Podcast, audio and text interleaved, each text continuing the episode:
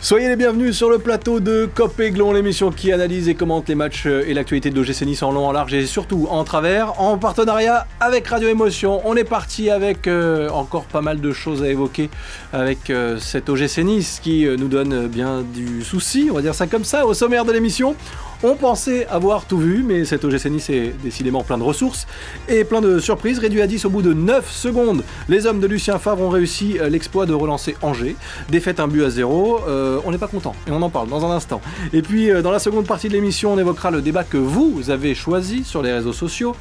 Après 8 journées de Ligue 1, y a-t-il déjà tout à jeter dans cette euh, OGC Nice? On se posera la question et peut-être trouverons-nous des éléments positifs. Vous réagissez sur les réseaux sociaux avec le hashtag Copéglon. Copéglon, saison 2, épisode 8. oui, c'est l'émission qui croit encore au miracle, pour l'instant.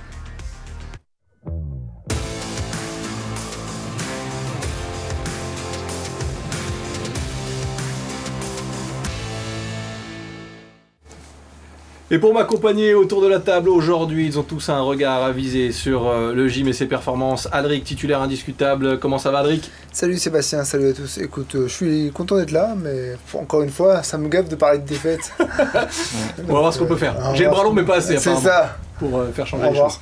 Bon, Adric, supporter du gym, consultant également notre Julio Iglesias du journalisme ah, sportif. Il est... là, il est beau. El Chiquito. Ah non, il est très très beau. Samuel Prosimo, journaliste Radio Émotion, suiveur de l'OGC Nice. Comment ça va, Sam? Ça va très bien, Sébastien. Je ne demande pas euh, toi.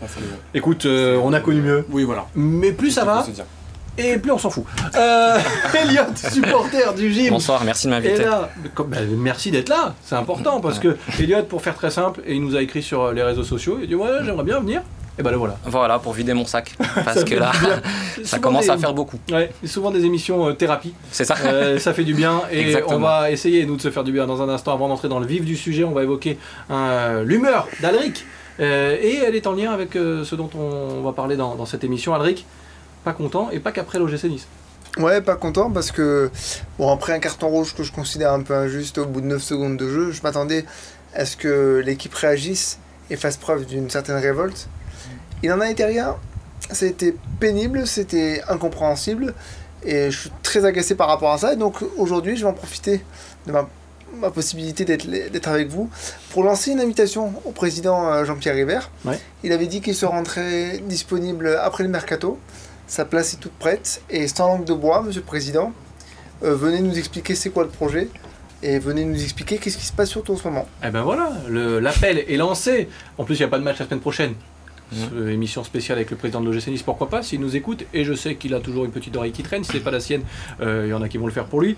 Euh, il est bienvenu dans cette émission, l'invitation est lancée pour euh, Jean-Pierre River. Mais avant de recevoir le président, un jour peut-être, pourquoi pas, on va revenir sur ce match face à Angers, l'OGC Nice retombe de haut avec cette défaite, et assez improbable, mais oui, au bout de 9 secondes. Euh, Jean-Pierre Todibo euh, dépassé, en retard, qui fait faute, carton rouge. Euh, L'OGC va tenir quasiment euh, toute la première période avant de, s'incliner. Pour une fois, Boulka ne peut rien faire. Et puis il y aura un deuxième fait de jeu, cette faute sur Bouffal, carton jaune. Donc carton rouge, puisque second carton jaune pour Bouffal. le petit cadeau de l'arbitre n'a pas suffi, puisque l'OGC s'incline un but à zéro, mais sur rapide tour de table, on pensait avoir tout vu. Non, Finalement, euh, Nice nous surprend encore et, pas de la bonne façon. Ah, il ne surprend. Euh, non, il ne surprend pas en fait, parce que c'est comme ça depuis longtemps déjà. Mais non, mais moi, ce qui m'énerve, c'est qu'on n'a pas vu de révolte, comme je le disais. Je veux dire, quand c'est injuste, parce que ça reste injuste de prendre un carton rouge au bout de 9 secondes de jeu, il faut quand même. Si, si, on a un peu d'amour propre, si on a un peu de fierté personnelle, même en dehors de tout sport, hein, il, faut, il faut montrer autre chose. Et puis ça me fait marrer parce que l'arbitre qui, qui nous a arbitré hier, je crois qu'il il en est à son quatrième carton rouge mm. en 4 matchs. Mm. Et surtout, c'était celui qui avait été choisi pour faire l'expérimentation avec le micro euh, via Amazon. Et il avait, semblé être quelqu'un de bien communicant, d'agréable à, suivre. Il n'en est rien, c'est une espèce de. Une espèce d'arbitre. Samuel, Prosimo. Euh, alors oui, on va revenir tout à l'heure sur ce, sur ce fait de jeu euh, qui complique l'analyse de ce match finalement, puisque ça a été un petit peu tronqué. Euh, mais ça ressemble encore un après-midi raté pour, pour les Aiglons Un de plus, Nice a fait ressusciter un autre adversaire, Angers, qui était 18ème, qui était, on va dire, qui a fait un début de saison vraiment très compliqué. Ils n'avaient pas gagné encore, si Ils n'avaient pas gagné encore. Et s'ils avaient gagné contre Montpellier, de plus ah. la, journée d'avant. Et moi, ce que j'aimerais souligner aujourd'hui, c'est un vrai problème au niveau des, latéraux. Melvin Barr, qui ah. était complètement dépassé par la, la vitesse d'Ounaï qui a euh, vraiment fait ce qu'il voulait hein, dans, ce, dans, son côté, dans son côté droit. Mm. Euh, il lui a fait vivre l'enfer crochet sur crochet. C'était euh, vraiment une vague ininterrompue. Et puis mm. Lotomba qui devait alors défensivement, on sait que c'est très compliqué pour lui. Offensivement, on s'attend toujours à ce que le Suisse voilà, puisse, puisse voilà, au moins faire apporter offensivement.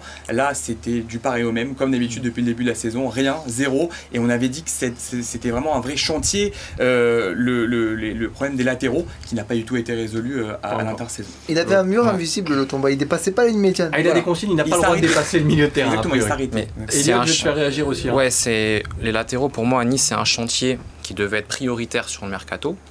Ils ont attendu le dernier jour du mercato, on fait les mêmes erreurs qu'on fait depuis 2, 3, 4 ans. Donc les points qu'on perd sur le mois d'août, ils vont se répercuter à la fin du championnat.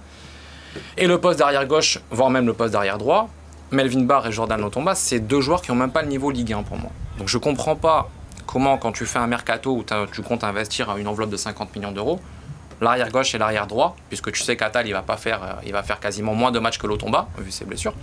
Ça doit être tes postes prioritaires. Surtout après le retour raté de Jordan Mavi, on savait depuis mars qu'il mm. fallait. Euh, on l'a au dernier hein, jour euh, régulièrement, mais c'est vrai qu'on traîne un petit peu ce mercato tardif et ce, mm. ce, voilà, cette incapacité à, combler les manques.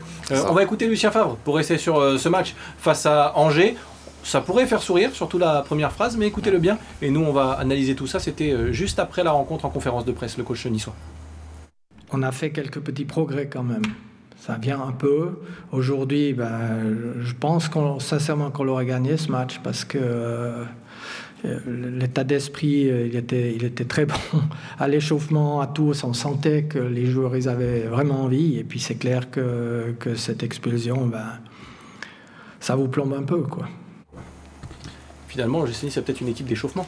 Peut-être que pendant l'échauffement, c'est une c'est une équipe d'entraînement.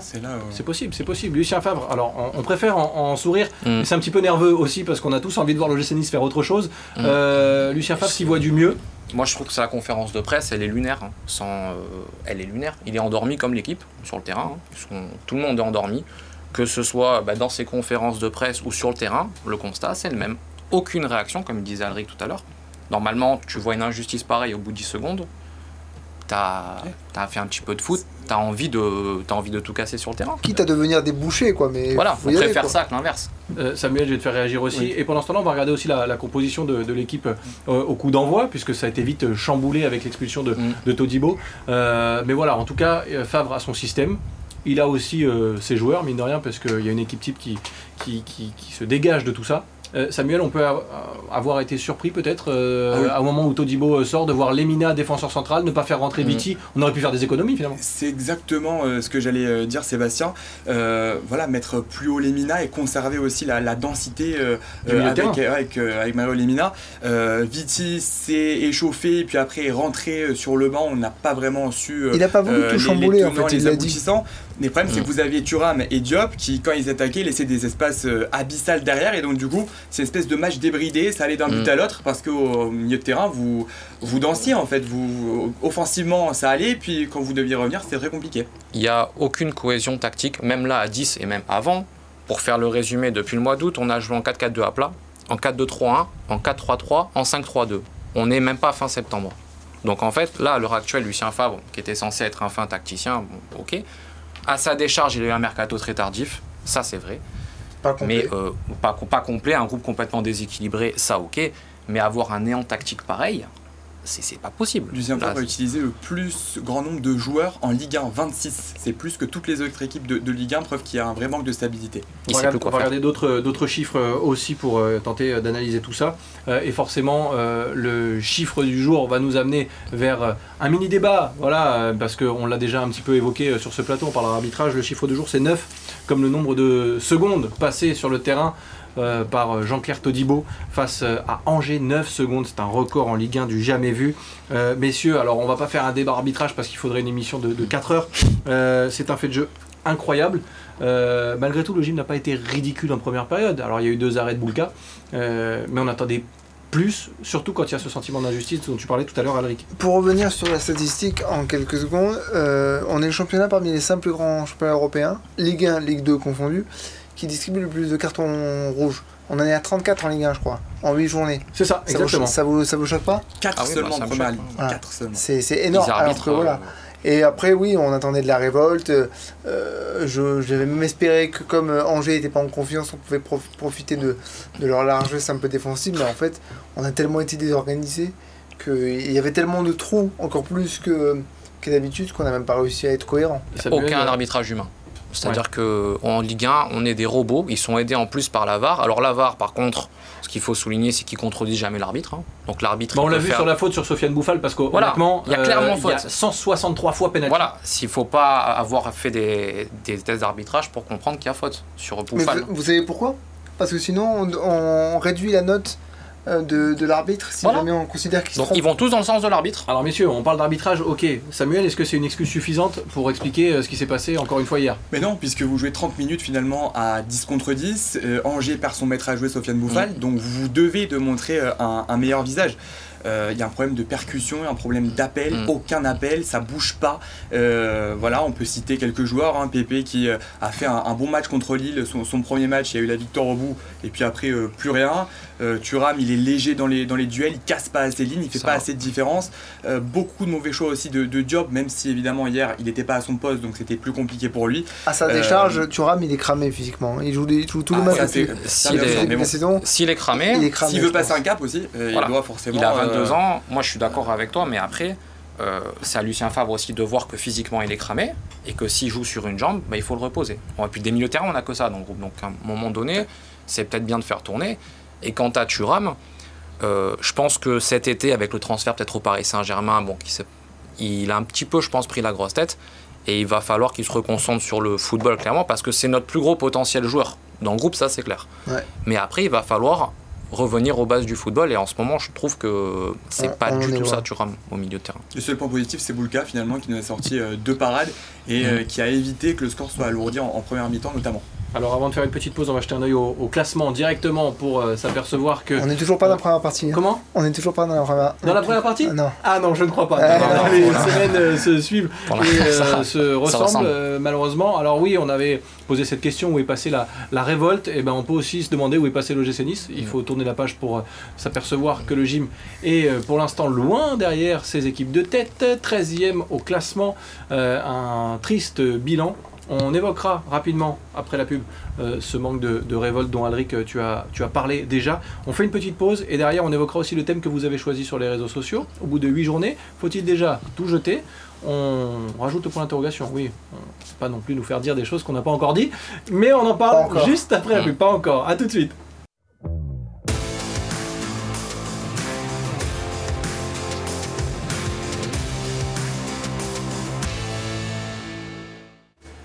De retour sur le plateau de Cop Aiglon en partenariat avec Radio Émotion, c'est l'émission qui analyse les matchs de l'OGC son actualité aussi, et qui vous donne la parole. Surtout, vous réagissez sur les réseaux sociaux avec le hashtag Cop Aiglon, et vous pouvez même choisir, après euh, les matchs, le débat du jour. Eh bien, vous avez choisi, huitième journée, déjà tout à jeter point d'interrogation, on se pose la question et on va peut-être essayer de trouver des points positifs aussi, il doit y en avoir.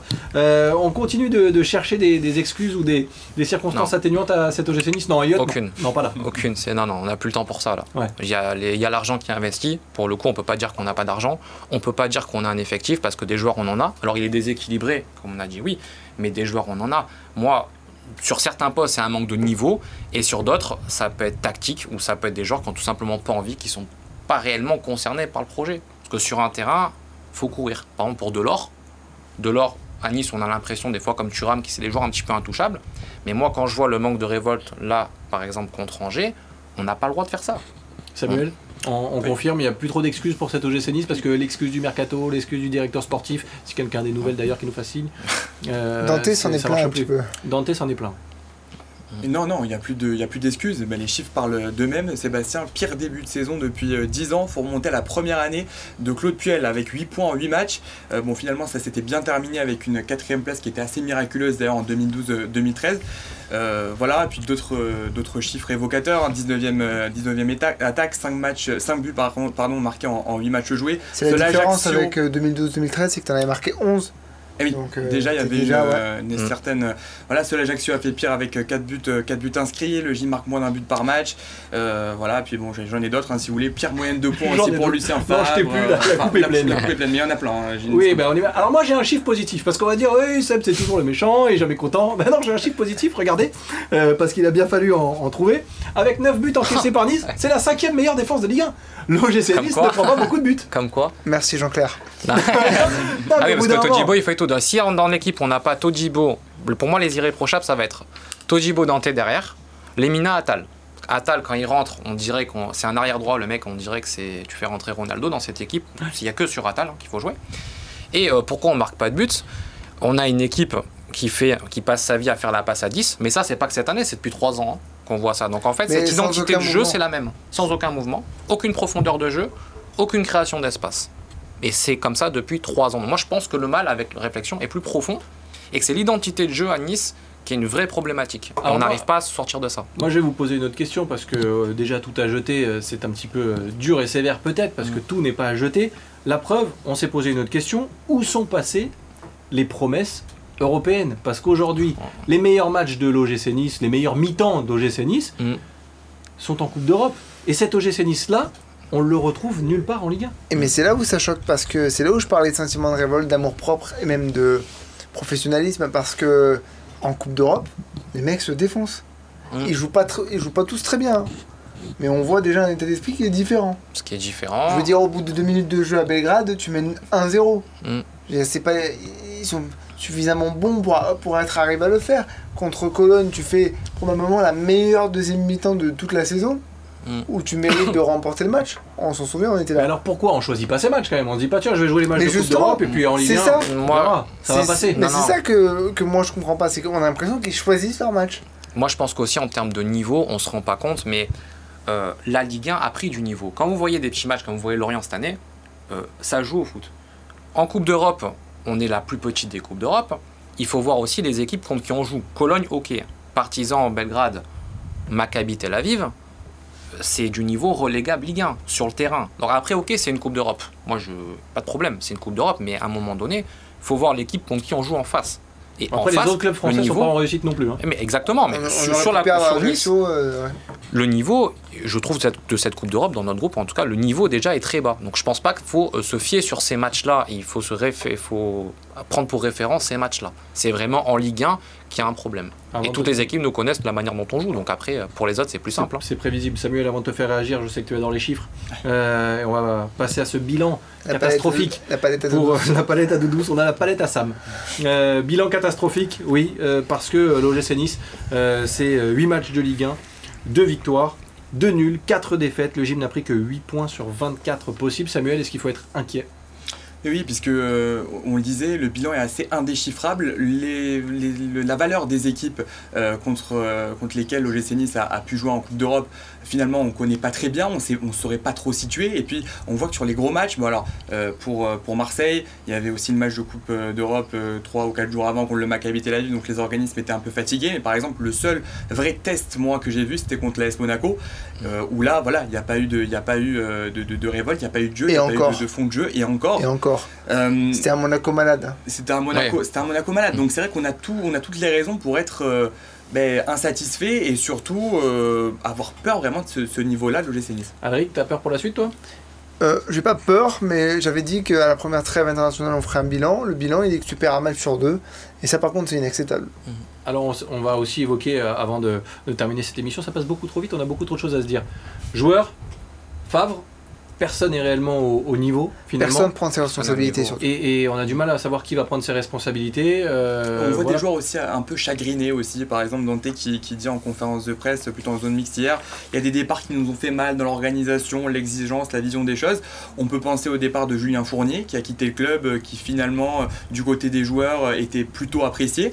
Il, est, il est parti donc pour les raisons qu'on sait avec le propriétaire anglais Dave Braceford qui s'est installé un peu à sa place, qu'il a viré dès qu'il a pu le faire.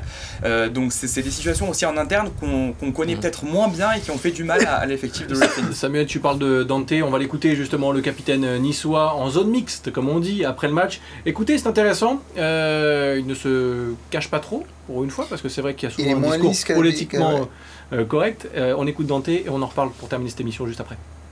Je ne peux pas vous dire, ouais, mais nous avons perdu parce qu'il y a un carton rouge, il y a deux minutes. Non, déjà, regardez à moi-même qu'est-ce que je peux faire de mieux pour mon équipe. Et, mais c'est une réflexion pour chaque jour. Chaque jour. Et il ne faut pas qu'il commence à penser euh, ça, ça, ça. Non, non, non, non, non. Chacun il doit de se regarder à soi-même euh, ses propres performances parce que on veut jouer chaque trois jours. Mais malheureusement, je n'ai pas vu un joueur qui a fait trois très bons matchs euh, dans la même semaine. La même semaine. Intéressant cette ah fin d'interview. On veut jouer tous les trois jours, mais il n'y a personne qui a fait trois bons matchs. Euh, lui compris. Hein. Je pense qu'il a assez de recul pour euh, se mettre dans le, dans le sac. Lui euh, compris parce que son début de saison est pas excellent non plus. Hein. on, on, entend quoi là dans ce que nous dit Dante? Ça veut dire que tous les joueurs sont pas concernés? Oui, c'est exactement ça. Et lui, après, dans la mentalité, il est réprochable. Moi, chaque année, je me dis, on compte sur un joueur de 39 ans, donc c'est quand même un, un, certain âge dans le foot, dans le foot pro. mais au final, c'est lui qui a la meilleure condition physique. Ouais, mais moi j'ai un problème avec, son, avec sa sortie, surtout à la fin, parce que lorsque le mercato s'est conclu, il disait que les joueurs qui n'étaient pas concernés par le projet, ils étaient partis. En partie. Hein. En partie. Mm. Mais il avait, il avait ciblé ça. Et il avait dit maintenant on n'a que des joueurs qui sont concernés. et là, il est en train de nous dire le contraire. Alors il y a les joueurs. Samuel, avant de terminer, un mot sur Favre aussi. On est loin de l'euphorie de l'arrivée du coach euh, suisse et euh, des belles promesses de jeu et de spectacle. Euh, on a l'impression que lui aussi n'est pas au niveau. on parlait de Lulumania quand euh, Lucien Favre est arrivé. On en est euh, extrêmement loin. Et puis surtout, je l'ai dit, Favre a changé 26, euh, a, utilisé 26 joueurs. Bon, après, il y en a évidemment qui sont partis entre temps au mercato. mais il y a une vraie instabilité et, le fond de jeu et le fait que, qu'il change à chaque fois de système de jeu fait que finalement, les équipes qui réussissent sont celles qui changent le moins ou qui font tourner un petit peu aussi en Coupe d'Europe. là, on ne voit pas vraiment ce que le technicien suisse veut faire. C'est vrai que c'est ça qui est le plus inquiétant finalement. Son 4-4-2 à plat, comme il nous sert, c'est uniquement pour mettre en avant les dernières recrues. Parce que s'il y en a un qui se blesse, tu fais quoi? Hier, imaginons qu'il n'y a pas de carton rouge. 0-0 contre Angers, 60e minute de jeu, tu fais rentrer qui? Brahimi.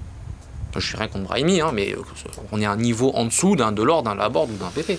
Dans Rose Barclay, à l'arrière. Ouais, mais c'est un qui, qui n'est pas encore en condition euh, physique, on l'a vu. Il n'y a, pas de lien en fait entre le milieu de terrain et l'attaque, c'est ce qui manque, un vrai relais. C'est pour ça qu'il faudrait un, vrai 10 dans le cœur du jeu. On n'a que des 8 et des 10. Et Ramsey s'est blessé. Et Ramsey s'est blessé, c'est vrai, il devrait pas tarder à faire son retour, on l'espère. Il y aura la trêve internationale d'ici là. On parlera du calendrier juste après le petit sujet multisport du jour. Et euh, on termine cette émission avec ce calendrier. Et un dernier mot sur l'OGC Nice, forcément. Malgré une énorme chute dès le premier tour, Fabio Quartararo a limité la casse au Grand Prix d'Aragon. Hormis quelques blessures sur le torse, le pilote français a pu repartir seul de la clinique. Au niveau comptable, le Niçois reste leader du classement général, mais cède des points à ses poursuivants. Longtemps en tête en Espagne, Francesco Bagnaia, deuxième derrière le vainqueur Bastianini, n'est plus qu'à 10 points à 5 courses de la fin. L'écart se resserre en tête du championnat du monde. Prochaine échéance dans une semaine au Japon. Handball, lors de la deuxième journée de Star League, Saint-Raphaël s'est incliné 28-24 face à Cesson-Rennes. Pourtant, ce sont les Raphaélois qui mènent rapidement au score lors du premier quart d'heure de jeu avec 5 buts d'avance. En deuxième période, les Cessonnais prennent le dessus grâce notamment à leur gardien qui porte son équipe en réalisant plusieurs parades. Après sa victoire à domicile face à Limoges lors de la première journée de championnat, Saint-Raphaël ne parvient pas à enchaîner à l'extérieur. Prochaine échéance pour les joueurs de Benjamin Bro, anime vendredi. En basket, après avoir battu l'Étoile Rouge de Belgrade mercredi dernier, l'AS Monaco s'est incliné 81 à 73 contre l'Anadolu Efes Istanbul ce vendredi à Antalya. La Roca a longtemps fait jeu égal avec le double champion d'Europe en titre, qui évoluait pourtant sans sa ligne arrière, Larkin Misic sur cette rencontre. Il faut dire que Will Clyburn et Roderick Bobois ont fait mal à la défense monégasque tout le long. Dans le dernier quart-temps, la formation de Sasa Obradovic n'est pas parvenue à recoller pour finir à moins 8. Dimanche, Monaco jouera son dernier match de préparation contre Bachir à 15h30. Voilà, on termine en parlant foot. L'OGC Nice, un calendrier euh, à venir après la trêve internationale. Euh, calendrier dont, on va euh, découvrir un petit peu les dates importantes avec notamment un déplacement au Parc des Princes pour le retour après la trêve. Déplacement face au Paris Saint-Germain et puis il y aura ensuite des matchs de Coupe d'Europe, OGC Nice 3 aussi, déplacement à Auxerre, on a envie de dire que ça semble plus abordable mais quoique. Alric, en, 10 secondes À l'heure actuelle, il n'y a plus rien d'abordable ou de pas abordable. C'est un peu bête que pour reprendre confiance, on aille à Paris dès, le retour de la trêve. Et qui sait? Non Oh, ça va On, fait, on sait jamais. C'est jamais. Samuel Vous allez à Paris sans Todibo c'est quand même aussi. Euh, pourquoi, tu, dis, pourquoi tu dis vous On est dans la même galère. C'est quand même, c'est quand même, je dois avoir, ouais, bien sûr, euh, je vais être un peu neutre, mais voilà, ça va être. Ça va être compliqué aussi. Sans Todibo et à 11 contre 11, ça va être plus compliqué qu'à 10 contre 11 contre Angers. Eh ben voilà, c'est un bon résumé. Elliot, merci pour cette première. Merci à vous. Merci Alric.